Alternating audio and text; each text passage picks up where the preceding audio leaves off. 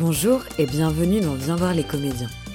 Aujourd'hui, j'ai le plaisir de recevoir Nadir Legrand et Claire Dumas de la compagnie L'Avantage du Doute pour parler de leur spectacle Encore plus partout tout le temps. Entre collapsologie et féminisme, le spectacle fait se croiser des comédiens en toge, un ours atteint de solastalgie, un boomer intrusif répondant au nom de Bernard et bien d'autres surprises. Dans cet épisode, ils nous racontent les débuts de leur compagnie, les dessous de leur processus de création, ou encore les réflexions qui les ont menés à ce dernier spectacle. Mais je ne vous en dis pas plus et je vous souhaite une bonne écoute. Bonjour à tous les deux, merci beaucoup de participer au podcast, je suis ravie de vous recevoir. Est-ce que avant de commencer, je peux vous demander de vous présenter tous les deux? Alors moi je suis Nadir Legrand, euh, je fais partie du collectif L'Avantage du Doute depuis le début, c'est-à-dire depuis 2007, comédien, euh, je suis auteur aussi euh, au sein du collectif, metteur en scène, voilà, on a plusieurs casquettes. Et bonjour, moi je suis Claire Dumas et je suis comme mon camarade, j'ai plusieurs casquettes dans le collectif. Mais je, je joue et j'écris et je mets en scène. On fait ça tous ensemble. Et donc, est-ce que vous pouvez nous présenter le collectif L'Avantage du Doute? C'est quoi le point de départ, votre rencontre du projet collectif? Alors, le point de départ, on se rencontre à un stage avec TG Stan en 2003. En 2005, un des membres de ce collectif flamand nous propose, euh, à nous et ainsi qu'à d'autres comédiennes, comédiens, de participer à un spectacle qu'il appelle euh, L'avantage du doute. On fait ce spectacle au théâtre de la Bastille. Euh, et après ce spectacle, certains d'entre nous, on se dit, mais on a vraiment envie de continuer, mais un peu différemment, dans le sens où... Bah, le spectacle était raté je m'inscris en faux. Le, spectacle n'était pas abouti à la première vu qu'on n'avait pas répété parce que TG ne répète pas et nous on n'avait pas répété alors qu'on se connaissait pas et qu'on parlait pas la même langue. C'est-à-dire que eux ils font ça depuis euh, l'école en fait. Euh, ils ont cette approche là euh, du théâtre, l'adresse publique, le fait, comme le dit Claire, de pas faire de filage et que la première et le premier filage. Donc nous jeunes actrices, acteurs, on a fait un peu à la Stan donc, euh, par contre, toute la période de création était dingue. On a adoré. Euh, c'était de l'écriture euh, de plateau, comme on dit aujourd'hui. C'était la première fois pour la plupart d'entre nous qu'on faisait ça. Donc, on a voulu continuer. Et cette fois-ci, sans, parce qu'il y avait aussi des textes du répertoire dans le spectacle L'avantage du doute. Et cette fois-ci, on a décidé d'inventer notre propre méthode d'écriture. Puis ça s'est fait sur plusieurs années. D'ailleurs, on continue encore aujourd'hui à inventer des outils. Et donc, euh, on a eu une première, euh, un premier chantier. On a fait une première euh, création en 2008 qui s'appelait Tout ce qu'il nous reste de la Révolution, c'est Simon, qui est le spectacle fondateur du collectif. Et hum, Jean-Marie Ordet, qui dirigeait le théâtre de la Bâtie à l'époque, l'a vu et nous a proposé, parce que vous, vous jouiez avec les possédés, un collectif plus mature à l'époque, dans la salle du bas, et plus masculin du reste, de jouer dans la petite salle du haut au théâtre de la Bastille. Et là, en 2009, on a fait une version un peu encore plus aboutie, je dirais, de ce spectacle qui a rencontré euh, vraiment le public euh, tout de suite. C'était euh, un succès, c'était c'était fou pour nous ce, moment-là. Et à partir de là, on a, on a continué à faire des, spectacles ensemble et à écrire ensemble. Donc là, sur la méthode, c'est qu'aussi tout le monde apporte des idées. Comment se passe la création d'un spectacle? Comment est-ce que vous décidez d'aller tirer un fil plutôt qu'un autre? Comment vous équilibrez tous les apports de chacun pour réussir à avancer La première phase, c'est on se réunit et on se demande vraiment de quoi on a envie de parler. Je dirais plus de quoi on a besoin de parler parce que je pense que quelle que soit la manière d'écrire et le, goût qu'on a plus ou moins, qui pour la comédie, qui pour le drame, euh, il y a quand même un besoin de que ce soit nécessaire qu'on prenne la parole et que politiquement, euh, et poétiquement, c'est vraiment du sens pour nous. on peut faire des énormes pignolades, mais c'est quand même toujours très nourri de, de quelque chose de fondamental euh, et d'urgent pour nous. C'est hyper important. Je, je crois qu'on pourrait pas faire. Euh, enfin, vraiment, euh, on fait pas. Euh, parce qu'il y a des gens qui disent Ah, c'est rigolo, mais c'est rigolo, j'espère, par moment. Mais c'est important, c'est quand même du sens, quoi. Donc, premier moment, on partage nos. Vous vous dites nos concernements depuis que vous avez travaillé avec Bruno Latour. Moi, j'étais pas là, j'ai raté ce moment. C'est toujours un peu dur pour moi, concernement, mais en gros, nos, oui, nos choses, nos brûlures, nos, nos voilà. Et puis après, on enquête, on écrit des, interviews, on fait ces interviews, euh, on interview, on essaie de trouver des bons, des bons clients, des bonnes clientes pour euh, que ça nous donne éventuellement de, de l'eau au moulin. On fait un questionnaire. Comme tu sais, on n'a pas de metteur en scène vraiment. Donc, euh, donc chacun, on a, on a trouvé cette manière-là d'organiser le travail collectif assez tôt. Chacun a sa partie. Et donc ta partie, ça peut être comme dans le spectacle encore plus partout tout le temps, ça peut être un personnage, par exemple, personnage de Bernard que joue Claire, mais ça peut être aussi une scène, deux scènes, et, et chacun va mener son enquête à partir du questionnaire commun qu'on a établi quand on a décidé de parler de telle ou telle thématique. Euh, et ensuite, euh, chacun avance sur sa partie. Et alors là, on a cinq auteurs, cinq, auteurs, autrices, qui chacun euh, écrivent à leur manière. Claire, par exemple, elle écrit plutôt au plateau, en impro, ce qui, ce n'empêche qu'elle s'inspire aussi beaucoup des interviews des travaux de, recherche qu'on fait. Judith et, et, moi, on est plutôt en écriture solo, qu'on va tester au plateau pour pouvoir ensuite réécrire. Maxence et Mélanie travaillent en duo, en fait.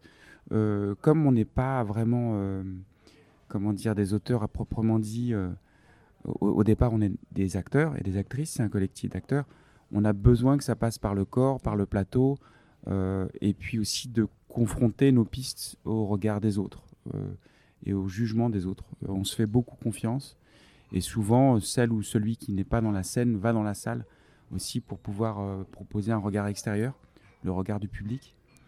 Euh, voilà. Mais tout ça fait que quand même on découvre vraiment notre objet, le spectacle, euh, à partir du moment où on le joue euh, devant des gens.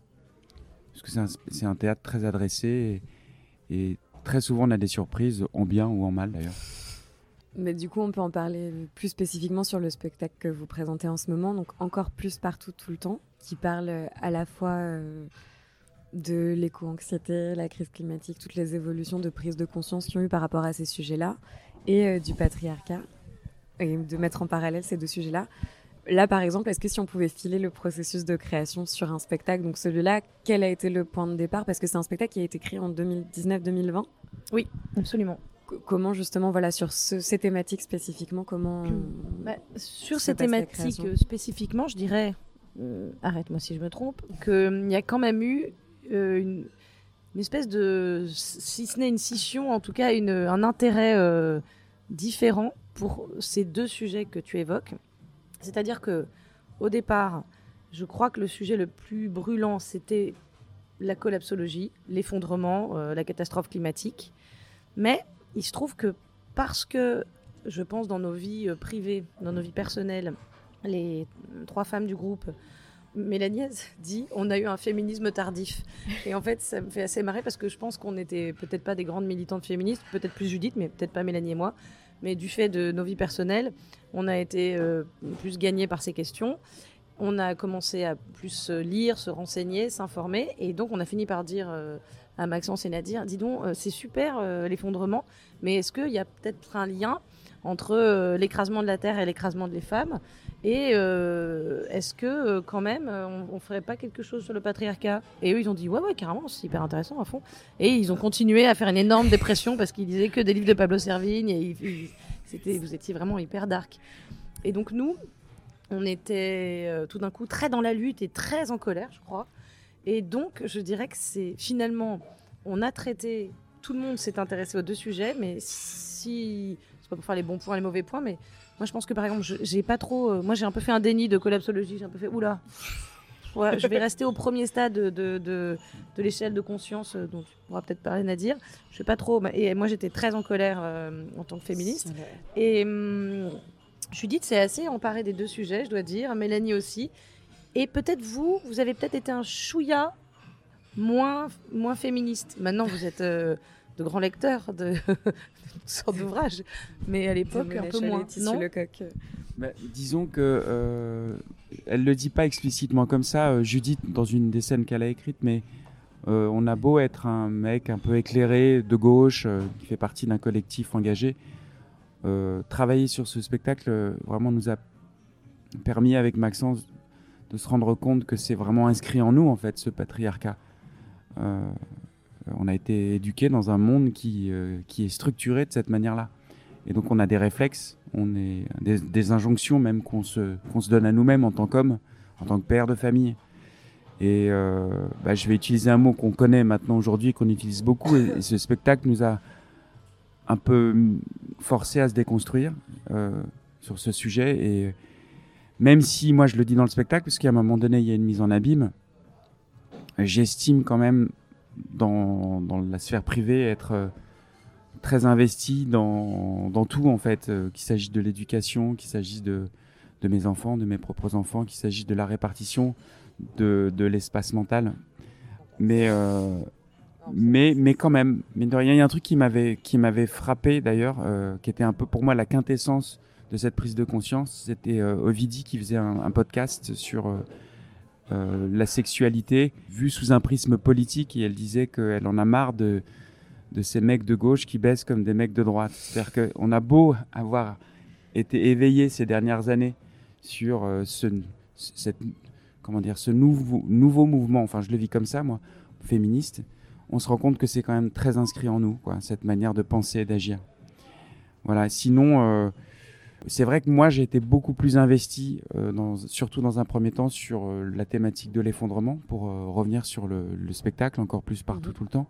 Et qu'à un moment donné, j'ai réalisé que ce qui était plus intéressant, c'était plutôt de parler de nos contradictions, parce que très vite, en fait, on allait être surplombant et euh, euh, il fallait trouver une manière de partager cette thématique avec les spectateurs à échelle humaine. Et donc, effectivement, j'ai trouvé euh, cette échelle de conscience est, c'est un chercheur canadien qui s'appelle Paul Schaefurka, qui, qui a déplié en fait toutes les étapes qu'on peut traverser quand on commence à se rendre compte de la crise qu'on est en train de vivre. Et voilà, je les ai personnifiés, ça a donné une scène. Euh, donc une scène de dîner, un repas euh, qu'on a tous pu vivre, où il y a une personne qui est devenue végétarienne et elle se rend compte avec grande surprise que ça provoque des tensions et voilà c'est un truc qui m'est qui m'est arrivé je pensais pas qu'aujourd'hui en 2023 euh, voilà de dire à un dîner voilà je suis devenu végétarien ça pouvait provoquer végétarien? voilà autant de de chaos mais justement, euh, quand, on parle de ces sujets-là, alors il y a deux questions. C'est la question de la temporalité, comme c'est des sujets dont on parle de plus en plus et on a l'impression qu'à l'échelle de, de 2019, 2020 à 2023, par exemple, on a avancé beaucoup plus vite que euh, sur les dix années qui, qui ont précédé. Donc déjà, ce sujet-là de Comment est-ce que, est que vous l'intégrez ou pas, justement, ce fait qu'il y a des choses qui peut-être peuvent être ajustées dans le spectacle ou qu'il n'y en a pas forcément besoin? Bah, Oui, euh, on, le, on l'ajuste dans le sens où je pense que quand on, quand on dit nos textes, on les, on, les réinvestit. Euh, bon, c'est ce le boulot qu'on doit tous faire comme comédien et comme comédien chaque soir, mais là, dans la mesure où on les écrit en plus, on les, on les passe à ce tamis, à ce filtre de euh, maintenant, ce qui se passe maintenant. on a aussi, je pense quand même, le personnage de Bernard qui peut rappeler euh, qui peut dire qui peut dire au public oui on sait on sait on est on, on, l'a tous euh, on, lit des articles là-dessus. Mais en réalité euh, t'as qu'à voir la COP 28 c'est pas parce que on lit des articles dessus que que ça que ça, change. vraiment. C'est-à-dire que c'est en effet devenu un peu un sujet. C'est un c'est c'est magazine un peu tu vois. Mais hum, quand on le revisite à travers les tous les affects profonds que ça ça mobilise chez les êtres humains c'est pas complètement la même chose. Et justement, je pense que le théâtre, contrairement à, en lien avec le journalisme, je dirais, euh, parce que tu peux, tu peux lire et tu fais comme ça, mais si, si tu te vois, si tu as un effet cathartique, un effet miroir à travers euh, la séquence dont tu parlais, Nadir, ou d'autres, tu peux pas détourner, enfin, tu peux détourner la tête, tu peux toujours, mais c'est ça remue autre chose et ça et je pense que ce qu'on fait c'est pas tant d'informer les gens parce qu'on n'a évidemment pas cette prétention. Et comme tu le dis peut-être encore moins maintenant dans la mesure où en effet on est tous un peu plus au fait. Euh, et même on, peut dire ah j'en ai marre d'entendre parler de ça. Mais je pense que justement si on en a marre et qu'on est qu'on n'en peut plus et qu'on est très angoissé les maintenant parce que l'éco-anxiété on quand on a commencé à travailler sur le spectacle il n'y avait pas d'éco-anxiété. C'était genre ah, il n'y a pas de problème. Et puis tout d'un coup là il y a un gros problème quand même. Donc je pense que on n'a pas décidé d'être un remède à l'éco-anxiété. En revanche, il y a beaucoup de personnes qui nous disent ah merci, ça, fait du bien de pouvoir, euh, voilà, de pouvoir l'aborder autrement que par un, avis, un point de vue, où il faut pas exagérer, euh, tout n'est pas si noir, ou, au contraire, on va tous crever, c'est affreux, pourquoi j'ai fait des enfants? Ça, ça permet d'aller à la fois plus en profondeur et de, se faire un, petit soin euh, les uns aux autres. C'est sûr que éco-anxiété, par exemple, ce mot, ou collapsologie, ou anthropocène, quand on a commencé à bosser euh, sur ce spectacle, c'est des mots que nous, on découvrait. Aujourd'hui, ils sont rentrés dans le vocabulaire. Et, euh, je pense qu'il y a une sorte de, on vit dans une société de consommation, c'est-à-dire qu'on les a consommés, ces mots, d'une certaine manière. Maintenant, euh, on sait, c'est une étiquette qu'on peut mettre euh, sur un phénomène. Ça nous permet de nous situer un peu face à ce, phénomène et euh, la tentation est grande de passer à autre chose. et ça, c'est une chose qui nous a beaucoup, beaucoup nourri. On a eu la chance de, rencontrer Bruno Latour et de participer à une expérience citoyenne. C'était à, Saint-Junien, dans dans le Limousin suite à, la sortie de son bouquin Où atterrir. Et donc, euh, il proposait à une communauté de gens qui vivaient sur le même territoire de mettre en commun des problématiques du quotidien pour pouvoir justement nommer ces nouveaux affects, euh, ces nouvelles émotions qui, sont en nous et dont on n'arrive pas qu'on n'arrive pas justement à nommer, puisque l'échelle de cette crise et de cette catastrophe euh, est tellement massive, c'est-à-dire que cette crise est tellement planétaire et en même temps nous, on, participe à cette crise euh, et ça crée un trouble souvent qui nous met dans une solitude. Et le théâtre justement est la possibilité chaque soir pour nous de partager ce trouble et de faire en sorte que ce trouble qu'on a en chacun de nous, hein, c'est-à-dire qu'on on, oublie, mais on, sait finalement. On est, comme disait Claire, la COP 28. Euh, aujourd'hui, tout le monde en entend parler. Le GIEC, c'est pareil. Ces informations, on les a. C'est plus le problème en fait. Le problème, c'est le déni. Euh, et, l'angoisse que ça provoque. Et de pouvoir partager en riant aussi de nous-mêmes euh, ce trouble et ces nouveaux affects chaque soir, euh, ça provoque des débats et ça nous permet de mieux vivre en fait, de mieux vivre avec cette, avec cette prise de conscience. Enfin, moi j'y crois en tout cas.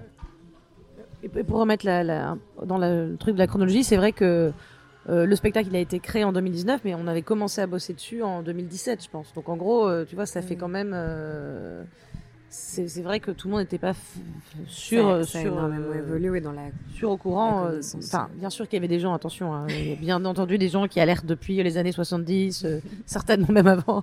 Mais je veux dire, en tout cas, nous, on était loin à l'époque. Mais justement, ça, vous y avez déjà un peu répondu, mais sur la question du public, vous, votre conception du public ou votre, euh, vos attentes par rapport au public que vous allez rencontrer même si on sait justement que c'est des sujets dont on parle de plus en plus, j'ai l'impression que du coup les niveaux sont encore plus variables sur euh, et le niveau d'information et le rapport qu'on décide d'avoir, que ce soit sur la question du féminisme ou sur la question de l'écologie.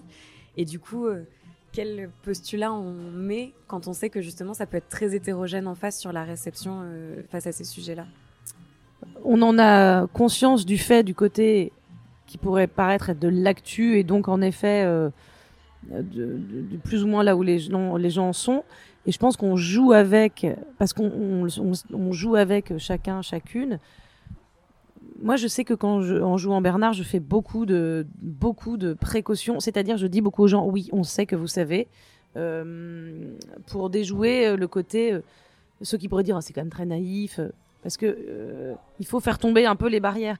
Je me rends compte vraiment plus que jamais sur ce spectacle. Euh, par exemple, les femmes et les hommes dans le public ne rient pas au même moment.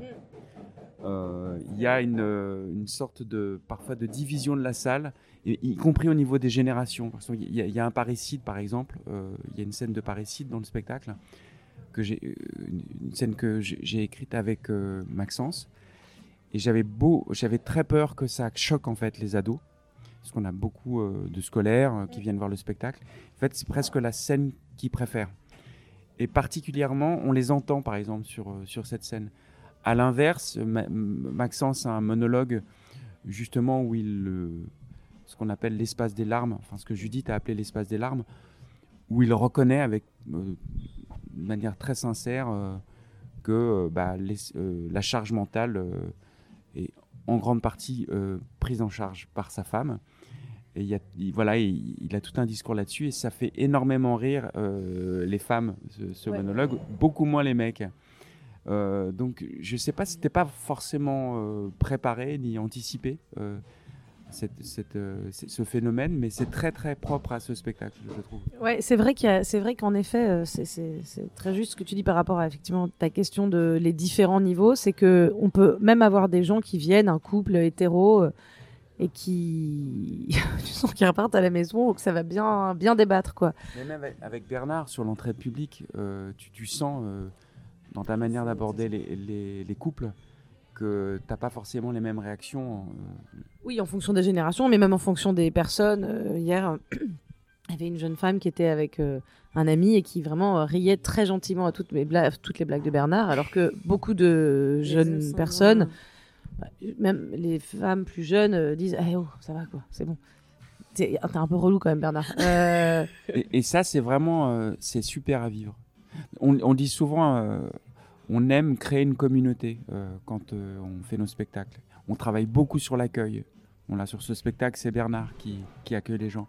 On écrit avec beaucoup d'attention le pacte euh, qu'on donne aux, gens quand ils rentrent dans la salle. Mais ça, justement, c'est hyper intéressant parce qu'à quel point, du coup, d'une salle à une autre, ça peut être vraiment très différent dans la manière de commencer le spectacle parce que toi, en plus, tu es vraiment dans le public et c'est long. Enfin, moi, je me suis vraiment fait cette remarque de il faut le tenir si la réaction est plus compliquée en face, mm. d'être dans le public, d'aller interagir, d'aller chercher avec des gens qui peuvent se mettre plus ou moins en recul. Souvent, euh, les personnes ne sont pas particulièrement en recul parce qu'il y a un côté, on va au théâtre et puis c'est quand même, ça se voit que c'est une bouffonnerie malgré tout parce que le, le, le, sans divulgacher, je suis quand même en slip euh, avec un blouson en cuir. Enfin, c'est quand même, euh, voilà, ça se voit que c'est un bouffon ce mec. Euh, après, c'est vrai, tu as raison, euh, il y a des, des, publics différents. Le week-end, par exemple, ça a été extrêmement rieur. D'emblée, c'était l'aspect blague de ce personnage qui, qui, qui, qui, prenait un peu le dessus. Ce qui fait que ça donne une note à la réception du spectacle qui est euh, tout de suite très dans l'humour. Mais pour moi, ça, pour le coup, c'est pas tant lié aux problématiques qu'on aborde qu'un truc qu'on a souvent au théâtre. Tu vois, de, ça donne une note et chaque soir est, est vraiment différent. Donc, par rapport à, aux questions qu'on aborde euh, ça, c'est pas tellement ça qui donne le là. C'est plutôt ça donne le là du, goût du spectacle ce soir-là. Quand même, le, tragicomique est très très fort dans ce spectacle. Donc parfois, euh, comme hier soir par exemple, euh, le tragique pour moi a, pris le pas sur le sur le comique. et d'ailleurs, on était un peu surpris de cette chose-là. Les gens riaient moins. Et on s'est rendu, on s'est rendu compte à la fin, avec les saluts, finalement, que les gens avaient été très réceptifs euh, mais c'était une surprise, tu vois. Ça, ça, quel que soit le, spectacle, et même quand tu t'adresses pas spécialement au public, et le théâtre, comme c'est quand même en, avec le public que ça se fait, c'est un rythme, et quand, quand le, en fait les rires du public, ça devient, ça, fait, ça devient quelque chose qui fait partie. Et ça Il faut, faut pas essayer de le prendre en compte, mais n'empêche que parfois tu fais une petite pause parce que les gens se marrent et tout, donc. Euh, mais oui, moi aussi, enfin, je trouve que c'est étonnant parfois sur des choses tragiques d'entendre rire ou sur des choses plus drôles. Enfin, en fait, c'est comme aussi on parle de sujets qui sont assez graves, de parfois. On sent qu'il y a un décalage aussi juste d'une personne à l'autre, de en fait pas entendre les mêmes choses de la même manière. Mais je dirais qu'au-delà en fait d'avoir un postulat, je réfléchis à cette histoire, c'est que c'est un c'est un c'est quelque chose qu'on aime bien, c'est-à-dire on aime beaucoup euh, faire rire, mais pas pour faire rire. On aime bien faire rire parce que c'est un, un bon moyen de fédérer une communauté et de, de réfléchir à, à, des sujets. Et, et, en même temps, notamment avec ce spectacle, on aime bien euh, questionner le, et déjouer un peu les attentes. C'est-à-dire que, en gros, euh, on veut, parfois on, pousse le truc à un niveau où c'est plus vraiment très drôle finalement peut-être. Et ça, c'est un, c'est intéressant à explorer quoi. Notamment avec Bernard, qui, qui est quand même pas toujours euh, d'une grande il peut aller un peu trop loin. Et ça, c'est pas, c'est pas évident à doser, mais il y a, y a, de ça, il y a de déjouer les attentes. ah, tu crois que c'est drôle? Mais c'est pas drôle en fait. En fait, il est pas marrant ce mec. Mais il est très important dans le collectif. Ça, a été un cap, euh, Bernard. C'était un cap aussi parce que euh, Claire l'a vraiment trouvé en impro et au plateau. Et euh, on n'était jamais allé aussi loin dans cet outil en fait d'écriture. D'ailleurs, il nous contamine à tel point qu'il va être dans le prochain spectacle et que bon, son agent pour l'instant ne répond pas. Mais euh, et que on a un peu travaillé à la manière de Bernard d'ailleurs euh, à l'écriture du prochain spectacle qu'on qu'on est en train de de répéter en ce moment. Dans le spectacle, depuis quelques fois, là ça faisait pas longtemps, j'ai un peu cherché des trucs sur la drague de rue et la promotion de, ça sur les réseaux sociaux avec les masculinistes. Euh. et ça m'a vachement heurté parce que au départ, euh, Bernard est voilà, c'est vraiment le patriarcat en, marche quoi. Et en gros, euh, je l'ai fait euh, mu par une colère personnelle et néanmoins politique. Et puis après, je l'ai construit en lisant des tas de, de trucs abominables masculinistes. Et il était beaucoup plus méchant. À un moment donné, c'était les impros étaient vraiment, c'était vraiment horrible quoi. Enfin, c'est-à-dire, je, je je faisais des menaces de viol. Enfin, c'était et en fait, c'est pas tenable. On peut pas Ouais. tenir ça avec un public. C'est trop. Enfin, ça aurait pas de sens, quoi. C'est donc euh, j'en ai rabattu.